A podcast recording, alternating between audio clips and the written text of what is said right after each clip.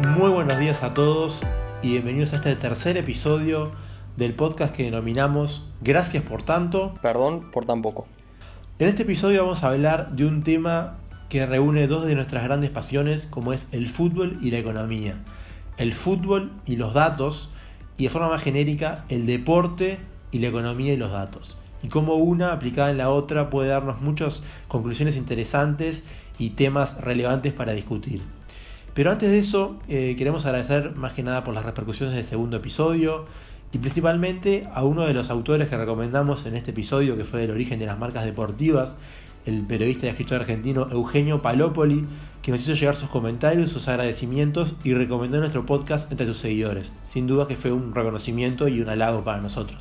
Sí, y también eh, agradecer a Librería del Fútbol, también por, la difusión y, el apoyo. Y, bueno, también repasar este, quiénes somos. Eh, somos Agustín, Gabriel, nuestro productor Santiago. Y bueno, ese es el equipo.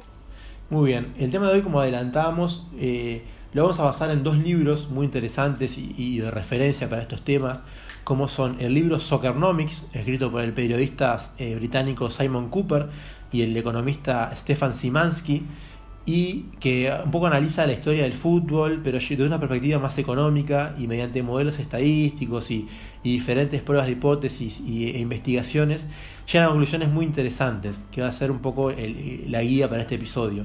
Y también vamos a, tomar cosas y, y enseñanzas de otro libro que nos marcó mucho, que fue un poco el precursor en esto de la aplicación de datos en el deporte, que es el libro Moneyball de Michael Lewis, un gran autor eh, americano, con grandes libros como La Gran Apuesta, eh, Liar's Poker, eh, The Blind Side, Flash Boys y varios que hemos leído y somos grandes, grandes seguidores. Pero no solo escribe de economía, sino que también escribe de deporte y sacó un libro Moneyball que recogía de forma muy interesante la historia de los Oakland Athletics, un equipo de béisbol americano que fue el precursor en la aplicación de datos y modelos estadísticos para fichaje de jugadores, armado de equipo, eh, resentir contrato con los jugadores, en base puramente a estadísticas y, a datos. Un fenómeno que se usa cada vez más hoy en día en, diversos deportes con departamentos enteros dedicados a todo lo que es Big Data, análisis de datos, desarrollo de modelos para medir métricas de rendimiento de los jugadores, eh, desempeño y, y, hasta definir si renuevan o no a un jugador o compran o no a un jugador. Es un tema muy interesante y esta va a ser un poco nuestras guías para el episodio de hoy. Acotar a que, y para darle contexto un poco al tema, es que los dos somos economistas, entonces eh, bueno, esta relación entre deporte, fútbol y, economía este, nos apasiona. Sin duda. Y para eso vamos a ir a, nuestra primera conclusión o idea tomada de, de nuestros amigos de Soccernomics. Y ellos planteaban que el fútbol es un negocio pequeño y que es un negocio históricamente malo.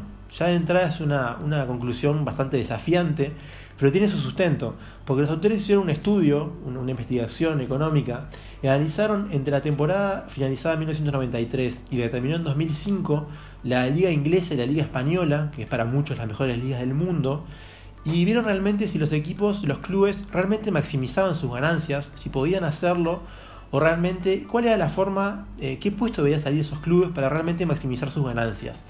Y conclusiones, la verdad, que sorprenden y, dejan tela para cortar. ¿no? Por ejemplo, el Barcelona, solamente uno de los mejores equipos del mundo y conocido por todos. En ese, en ese trecho de, años, su, su, posición en la liga que maximizaba sus ingresos era salir en la posición número 15. Imagínense lo que hubiese sido por un club como Barcelona, para su directiva, su cuerpo técnico, jugadores y el humor de sus hinchas si Barcelona salía decimoquinto, ¿no? En un equipo con figuras como Messi, Suárez y, compañía. Eh, por otro lado, otro ejemplo más extremo que, da el, estudio de otra conclusión es que el Athletic de Bilbao, un club eh, simbólico vasco, donde solo juegan jugadores de, origen de, esa región y no aceptan extranjeros, realmente para maximizar sus ganancias debían salir, debían participar en segunda división. Ni siquiera, o sea, debían estar en la posición, no sé, número 10 de segunda división. Es decir, acá ya muestra un poco la diferencia entre lo que es una empresa y un club de fútbol, ¿no? Claramente un club de fútbol no está, no está hecho y, manejado para producir ganancias, no es una empresa. Y muchas veces a los clubes que les va bien tienen pérdidas, porque al irse bien esto significa pagar salarios más altos, tener que pagar primas por premios colectivos, premios individuales, eh, jugadores que quieren ganar más porque son más cotizados, se revalorizan. Entonces es un poco muy interesante la distinción entre empresa y club de fútbol y ver las variantes entre una y otra. Y por otro lado, eh, analizan otro aspecto muy interesante que es cómo pueden hacer los clubes realmente para maximizar sus ganancias, cuál es la mejor forma de gastar esa plata, en qué gastarla y cómo. Y una de las primeras cosas que uno podría pensar es en fichajes, cómo fichar bien, en transferencias, en fichar después de un, buen mundial de un jugador, de una buena Copa América, una buena Eurocopa, una Champions League. Pero los autores indican todo lo contrario. Ellos eh, tienen una máxima que es nunca comprar jugadores que hacen un gran torneo corto o luego de un gran torneo. Es decir, después de un gran mundial, un jugador que quizás no tenía un, pasado, una trayectoria tan buena o tan regular o a ese nivel, tiene un gran torneo, un gran mundial, Eurocopa, Gran Copa América. Y eh, ellos dicen que no hay que entrar en esa burbuja, los jugadores están con un sobreprecio, están inflados por ese gran torneo, en, la mente de los dirigentes, de los hinchas, permanecen esas actuaciones y no se analiza realmente eh, la trayectoria y la evolución de esos jugadores. Y acá hay un equipo, un club, claramente, que no hizo caso a la recomendación de los autores y hizo todo lo contrario a lo que ellos pregonan, que es comprar sistemáticamente a jugadores que han tenido grandes mundiales o después de grandes actuaciones. Y es el Real Madrid. El Real Madrid, encabezado por Florentino Pérez, ha comprado, si analizamos los últimos mundiales, por ejemplo en, el Mundial 2006, a la Italia campeona del mundo con su defensa de Catenaccio y la figura de Fabio Canavaro, el capitán de 33 años, elegido como balón de oro de ese mundial, fue comprado por el Real Madrid a la Juventus de Turín. Lógicamente un jugador con poco valor de reventa y que tuvo una estancia aceptable en la capital española, ganó alguna liga, pero ninguna Champions League y no dejó realmente mucho valor agregado al, equipo madrileño. ¿no? Después en el Mundial de 2000 compraron a los alemanes Sami Khedira y Mesut Özil, al Stuttgart y al Werder Bremen respectivamente. Sin duda habían hecho un buen torneo Alemania, llegó a la semifinal, perdiendo contra la, España de, de, Xavi, Iniesta y compañía, con aquel gol de, de Puyol en semifinales. Y bueno, si, lo vemos por el lado del negocio, puede haber sido un buen negocio, ya que ambos costaron 10 millones que Dira y 15 millones Osil, y tuvieron rendimiento aceptable en el Real Madrid. Pero sin duda el caso emblemático de esta máxima es el caso de James Rodríguez, ¿no? jugador colombiano que fue botín de oro del Mundial de Brasil 2014 con 6 goles y fue adquirido por el Real Madrid en 80 millones de euros al Mónaco francés. Más allá de que James pudo haber tenido algún buen partido, con algunos goles, actuación importante, realmente no fue la figura que el Madrid esperaba, no fue el jugador por el que uno paga 80 millones de euros y espera un rendimiento inmediato en el Real Madrid. Y, sin duda que muestra un poco esta, esta hipótesis que plantean los autores y cómo es la forma más eficiente de invertir en fichajes y, cuándo no, ¿no? Y otro aspecto interesante es cuál es la edad óptima para comprar un jugador. Los autores llegan a la conclusión que son los 20 años, no es ni antes ni después.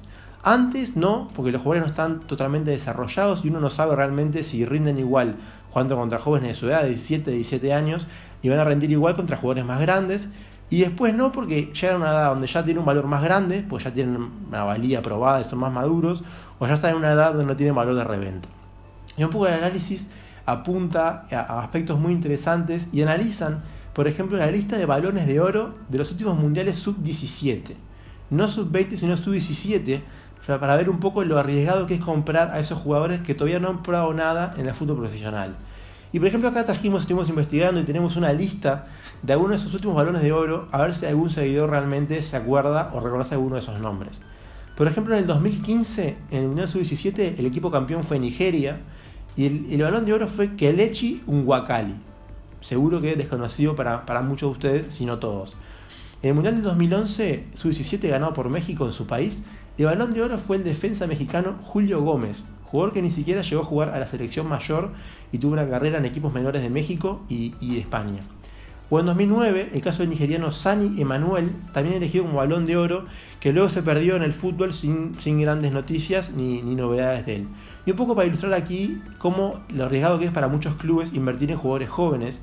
Y el estudio apunta que los jugadores que están entre 20 y 22 años son casi un 20% más baratos que los jugadores que están entre 25 y 28 años, que es considerado por muchos como la edad ideal de pico de rendimiento de un futbolista, donde ya pasó por varias etapas, ya maduró, ya se desarrolló y sin duda ya a esa edad eh, a estar pagando mucha plata por esos jugadores, que fue el caso por ejemplo de James Rodríguez en el 2014 cuando lo hizo Real Madrid. Y bueno, un poco analizando esos temas es que le paso la aposta a Gaby y, le pregunto, si los clubes no pueden maximizar ganancias mediante fichajes, ¿cómo hacen? Exacto, Agus. Como decís, o sea, las conclusiones que llegan los autores es que hay una relación débil entre eh, el gasto de la transferencia, el fichaje y el, rendimiento, pero sí hay una relación muy fuerte entre eh, los salarios que se pagan y el rendimiento, desempeño de lo que es el, equipo. Y específicamente hicieron este estudio que llevó 10 años, entre 2007 y 2016, que llega a la conclusión que eh, hay una correlación casi perfecta, es decir, de 90% entre lo que paga un, club eh, de salarios y la posición que finalmente termina en, el campeonato.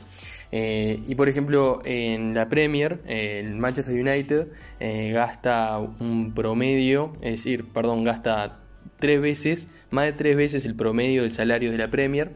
y como sabemos, eh, siempre termina entre los primeros. Eh, y los cuadros que terminan entre las últimas posiciones gastan eh, un 0,1% del promedio de salarios de, la Premier. entonces, por lo que vemos, hay una relación positiva entre el gasto de salario y la posición que se termina finalmente. Obviamente, eh, hay mm, los, los, cuadros más ricos eh, se pueden dar el gusto de tener jugadores eh, estrellas mundiales y obviamente cuadros mm, con bajo presupuesto no.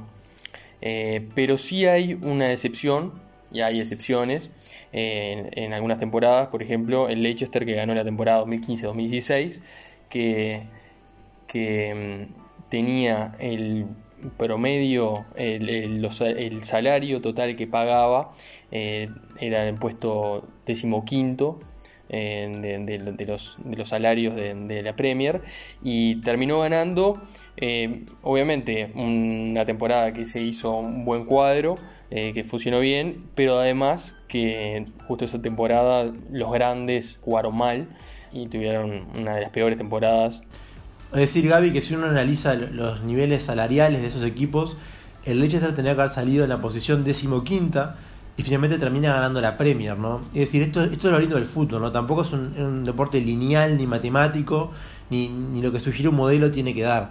Pero sin duda, como decía Gaby, que esas son excepciones, ¿no? Lo normal es esa correlación alta entre, entre salario y, y rendimiento, ¿no? Sí, y eh, una excepción que aparte se, vio también reflejada en la diferencia de, goles que tuvo favor, que fueron 32, cuando en realidad el que gana en general en la Premier tiene una diferencia de, 50 goles. Bueno, muy bien. Y ahora pasamos a otro aspecto, si se quiere, más, más diferente. Salimos de lo deportivo, los salarios, los fichajes, y nos vamos al terreno político, a la industria y es analizar eh, qué relaciones hay, qué vínculos hay entre la política, la industria y el éxito de los clubes de fútbol. ¿no? Este fue un tema que nos llamó mucho la atención y nos llevó a investigar y analizar varias décadas para atrás de historia y, de deporte y plantea el caso interesante de las Copas de Europa. Las Copas de Europa iniciaron en, la década del 50 y tuvieron predominio de las ciudades de la capital eh, europea que eran dominadas por dictadores, por eh, el totalitarismo es decir, Franco en, Madrid, en España, y Salazar en Portugal. La primera década de, Copa de Europa fue ganada por equipos como el Real Madrid, de España y de la capital, y el Benfica de Portugal, ambos bajo el régimen dictatorial.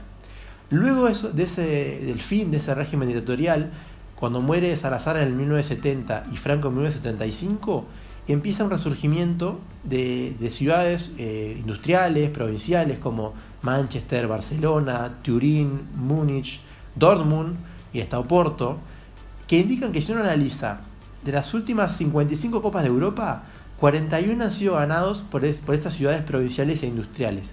Y muestra sin duda un cambio de paradigma si uno analiza realmente la historia de las capitales europeas. Digamos que Madrid es como la excepción, siendo Real Madrid el mayor ganador de la Champions, pero si uno analiza París, Londres, Moscú, Roma, prácticamente no hay, campeón, no hay campeones de Europa en esas ciudades. Digamos que el único de esas cuatro que nombré es el Chelsea de Roberto Di Matteo, que le gana la, final al Bayern Múnich en, el 2012. Pero las demás capitales icónicas de Europa no hay campeones de Europa. Y un poco los autores se preguntan por qué se da eso, ¿no? Porque uno debería pensar que las capitales como Londres, París, Roma son íconos del mundo, metrópolis con millones de habitantes, recursos, infraestructura, deberían rendir más que ciudades como eh, Turín, Manchester, Dortmund, más industriales, ¿no? Con, menos, menos recursos, si se quiere, ¿no? Más allá que es un mundo desarrollado, no dejan de ser menos recursos. Y un poco toman el caso de Manchester, ya que ambos son británicos, que es muy interesante. Dice, en el 1800 Manchester era prácticamente un pueblo insignificante que no tenía representación en el Parlamento. Pero ¿qué pasó de un siglo a otro? Sucedió la revolución industrial, que llevó a grandes cambios en, en Inglaterra, y ya para 1900 el nuevo Manchester era una ciudad era la sexta ciudad más grande de Europa. Es decir, ya tenía un desarrollo industrial, industria comercial en, auge, en crecimiento, y eso hacía que la mayoría de los nuevos lugareños, que eran inmigrantes, y buscaban formar parte de un grupo, buscaban ser aceptados, buscaban insertarse en, en la nueva ciudad.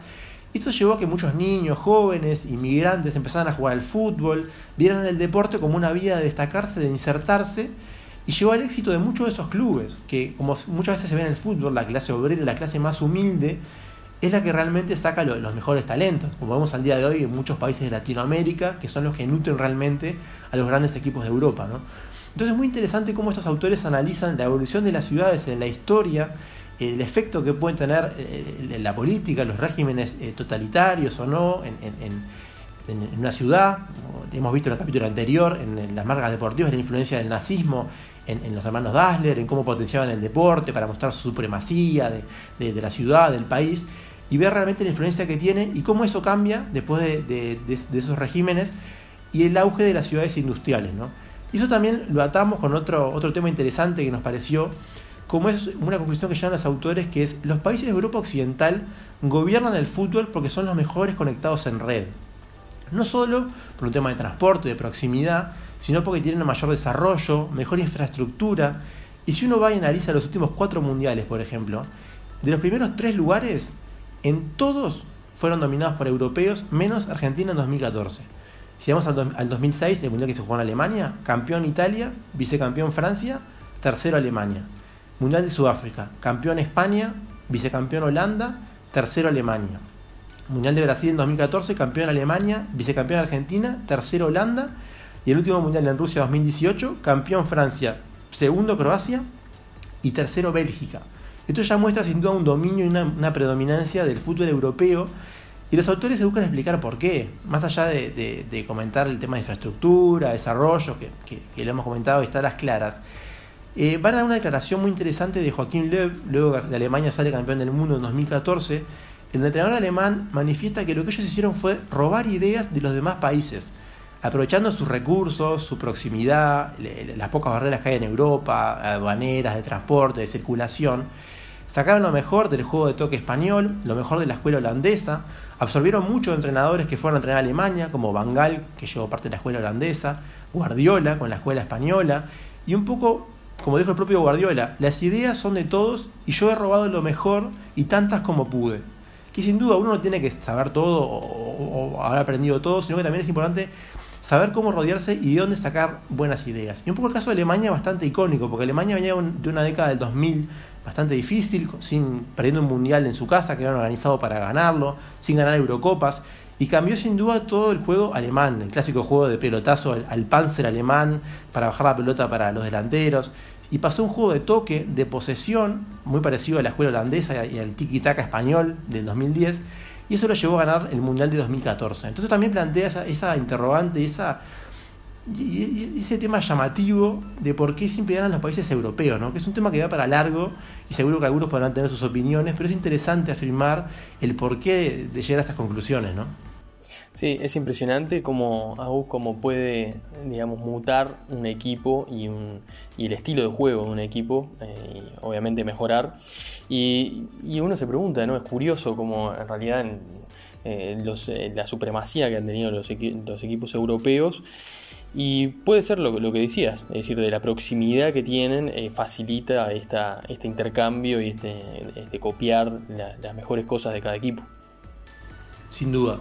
Bueno, Guy, vos has traído un tema interesante que va más allá de lo futbolístico y, y ocupa más el, rol social y, sí, de la sociedad del fútbol, ¿no? Y cómo ha ayudado en ciertos momentos a ciertas personas, ¿no? Sí, otro tema que tratan los autores es cómo el fútbol puede salvar vidas. Que en realidad puede ser intuitivo de pensar, bueno, eh, cuando se juega un mundial, cuando se juega un torneo importante de clubes o lo que sea, la gente está con la cabeza metida en eso, es decir, las expectativas, las emociones, los temas de conversación, es todo en torno al, campeonato. Y hicieron este estudio que fue en, 12 países de, Europa y específicamente en Alemania, entre el 91 y 97 que hubo 90.000 personas que se suicidaron, Alemania participó en, bueno, junio del 92, del 94, del 96. Eh, en esos meses eh, hubo 30 hombres menos y 14 mujeres menos que se suicidaron, pero no solamente en esos meses, sino también que se vio una, reducción de, suicidios en, los meses posteriores, es decir, porque si no, el resultado no tendría tanto impacto. De hecho, hasta un año después del torneo se, vio esta reducción de, suicidios. Y la verdad es, es fuerte encontrar esta, esta relación, pero, pero es una revolución que, fue fundada en, un estudio que, hicieron estos, autores con un equipo de analíticos griegos y que tiene su, su, parte racional. Es decir, cuando hay un, evento importante y, siempre hemos escuchado que el fútbol une, más allá del, resultado, ¿no? pero que la gente está con, todo, digamos, su, su expectativa en, en eso, ¿no? en los partidos. Sin duda, sin duda, y es importante eso que destacaste que no solo el mes de competencia hubo una disminución, sino que en los meses posteriores se observó ese fenómeno. Pues si no cualquiera podría decir que es lógico porque la gente está distraída o desvía la atención y no, ve sus problemas reales, pero lo interesante es ver cómo eh, en los meses siguientes ese efecto eh, siguió y, por lo tanto aumenta la importancia de, lo observado por los autores. ¿no? Y bueno, y el último punto que queríamos tocar es el futuro del fútbol, ¿no? Cómo se ve, cómo, vemos algunas potencias, otras que no lo son hoy en día, pero pueden serlo el día de mañana. Y un poco los autores comparten su visión y nosotros también la nuestra. Y hablamos de los países muy densamente poblados, ¿no? Como China, India, Indonesia, y hasta Estados Unidos, que no han podido destacar hasta el día de hoy realmente en el mundo del fútbol. Y realmente creemos que por un tema de población, de recursos, de, de PBI, de infraestructura, que cada vez más están más desarrollados, en el largo plazo o hasta mediano plazo debería haber ya un nivel parejo entre esas potencias y las grandes potencias de Europa, de Latinoamérica, ¿no? Sí, eh, sobre todo apalancado, como decís, en recursos, población, superpoblaciones, pero también eh, ya que, se, empiezan a haber políticas gubernamentales en torno y en, esa dirección, es decir, en explotar el, fútbol eh, como deporte nacional. Y también, por ejemplo, en la compra de estrellas de, jugadores de fútbol que se ha visto en los últimos años, eh, tanto de países asiáticos, de China, y eh, demás, o, de, países europeos. Es decir, con esa, con esa clara, digamos, este, intención de explotar y desarrollar el fútbol local. Sin duda. Bueno, hasta aquí va este tercer episodio del podcast sobre el fútbol y la economía. Buscamos responder algunas preguntas e interrogantes interesantes de, de cómo deben fichar los clubes, qué influencia tiene el salario en los clubes, la relación que hay entre la política, la industria, la influencia de los datos y hasta el punto de cómo el fútbol termina salvando vidas y salvando a gente de, la muerte y del suicidio. Bueno, es un poco lo que queríamos contarles de estos temas que nos gustan. Y hasta aquí va este tercer episodio de Gracias por tanto. Perdón por tan poco.